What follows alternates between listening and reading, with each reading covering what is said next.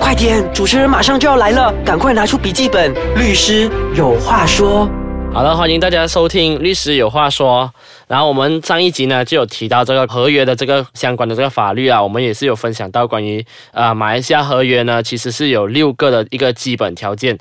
啊，就是有这个 offer acceptance，还有这个所谓的 consideration intention to create relation capacity to contract，还有这个 free consent 的。这样这六个过后呢，我们就会聊到的是关于 offer 了过后，还有这个 acceptance 过后的一些种种的这个情况啊。那么我们再一次呢，有邀请到的就是我们的陈律师啊，陈建涛律师，你好，大家好。好，陈律师呢，我就想问下关于这个 offer 跟 acceptance 过后的这些问题啦。嗯，就是好像讲说，OK，如果有人接受了这个 offer，就是好像啊，你 offer 我，然后我接受了这个 offer 过后，我突然间就觉得这个 offer 好像有点不满意哦，我又不是觉得这个合约对我来说是一个公平的合约，这样我想要拒绝。或者是我想要 refuse 这个 offer 的话，我其实可以应该怎么做呢？我可以用什么来方式来去废止这个合约呢？好，首先第一点就是，当我们去接受了这个合约过后，我们发现不公平，还是对我可能呃好像比较不倾向于我的话，那么在大原则上其实是呃你可以去毁约，你可以去终止，但是你必须付上那个代价。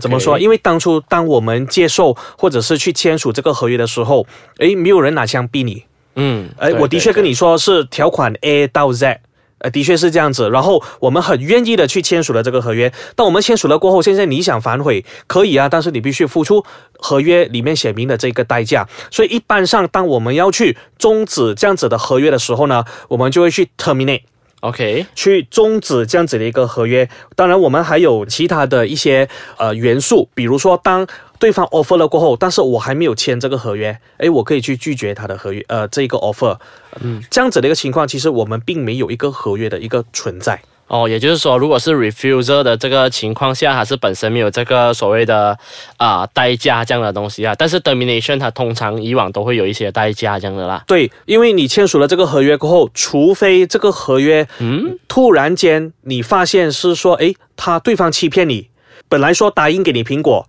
但是后来他给你橙，又或者是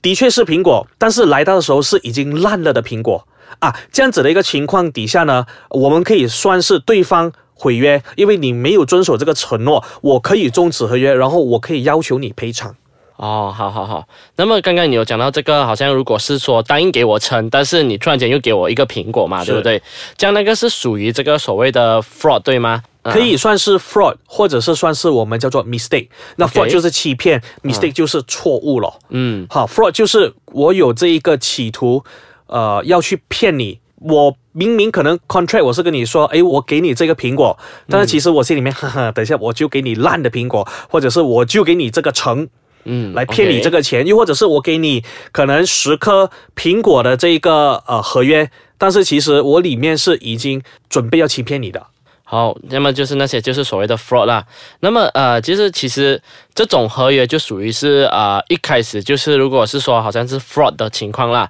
一开始那个人是不知情嘛，他就签下了这个合约，就那个合约了过后，它本身就是属于是一种啊废纸的合约，对吗？对，通常如果是 fraud 欺骗的话，嗯呃，我们会称之为一个 void 的 contract，就是 void 的意思就是说这个合约它已经被。终止，然后在法律上它是从来没有存在过的，嗯，就是没有发生过的，对我们叫做 now and void，它从来没有发生过。所以如果这个合约它是没有发生过的话呢，双方就会我们叫做 restore 回原本的 position，就是呃，如果你拿了我的钱，对，你就要给回我的钱。如果我拿了你的烂苹果，我就把这个烂苹果给回你，双方不拖不欠，回归原本的这一个定位。好，就本身是没有任何的这个所谓的义务义务去存在啦。OK，好好的，我们谢谢陈律师。那么呢，我们现在进入了休息时间。休息时间过后呢，我们将会继续跟大家分享关于什么样的合约啊，还是属于 void 或者是属于 voidable 的合约。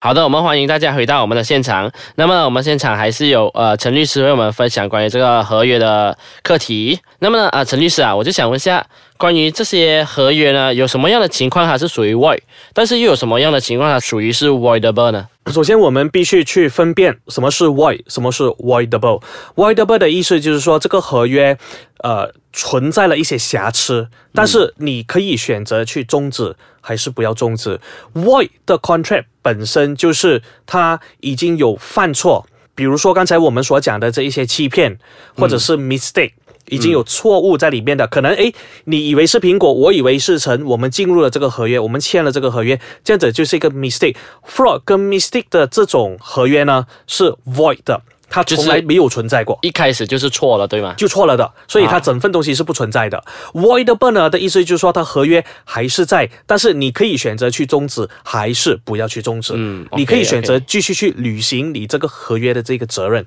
那么，呃，还有一些什么样的情况下还是属于是 voidable 的呢？一般上我们是叫 misrep，就是所谓的误导性。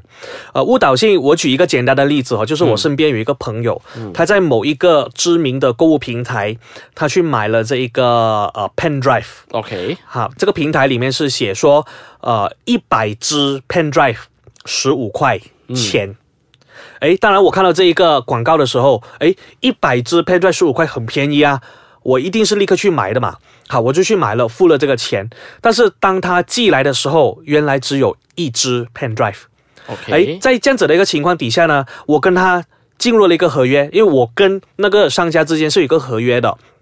所以我们才买，他才卖这个 pen drive 给我。但是他来到的时候，明明是写一百支，来到却是一支。诶，这样子的情况就是误导，因为你用一百支来误导我买这个一百支的 pen drive，但是其实来到的时候只有一支。好，这样子的情况底下就是 misrep。诶，我就可以去起诉他，跟他去要求索偿。OK，那个就是所谓的 misrepresentation 的这个例子啊，所以他就是说，对方如果控告的话啊，法庭可能会判决这个 contract 是属于 voidable 的，对，然后再做出适当的这个赔偿。嗯，好，那么还有一个呢，就是我看到有一个是 section 十六啊，section 十六这个合约法令下，它有一个叫 undo influence 的，这样本身是一个什么样的情况下才会有一个 undo influence 的那个效应呢？Section 十六就是第呃十六条文，我们的这个合约法令，呃，undue influence，简单来说就是他受到某一些的压力影响而被逼做出要跟你签署这个合约的这个决定。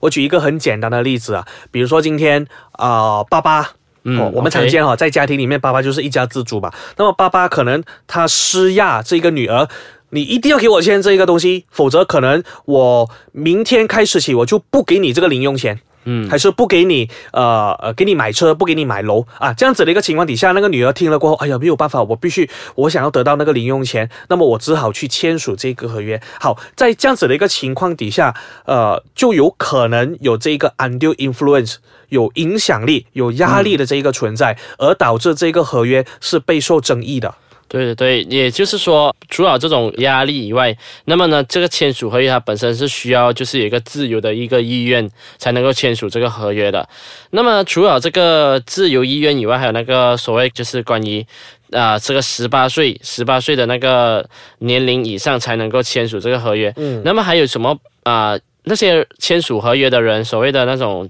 offeree，他本身有什么样的需要去 fulfill 的吗？呃，基本上只要他头脑保持清醒，呃就可以了。嗯，因为他一定要知道，当我今天要签这个合约的时候，我必须知道我在签什么。即使今天我没有看，我没有去读，那么在法律上，当我签下去的时候，只要我神志清醒，我都算是签署了这个合约。好了，我们谢谢啊，陈律师，谢谢各位。那么我们这一集的这个分享呢，就已经到此结束。好的，如果大家有兴趣留意更加多关于我们律师有话说的这些详情，可以上网到 website www dot icekacang dot com dot my，然后也可以上我们的面子书啊，icekacang 来赖我们的面子书，还有留守我们的这个面子书，还有我们的律师有话说的面子书，以了解更加多的详情。谢谢大家。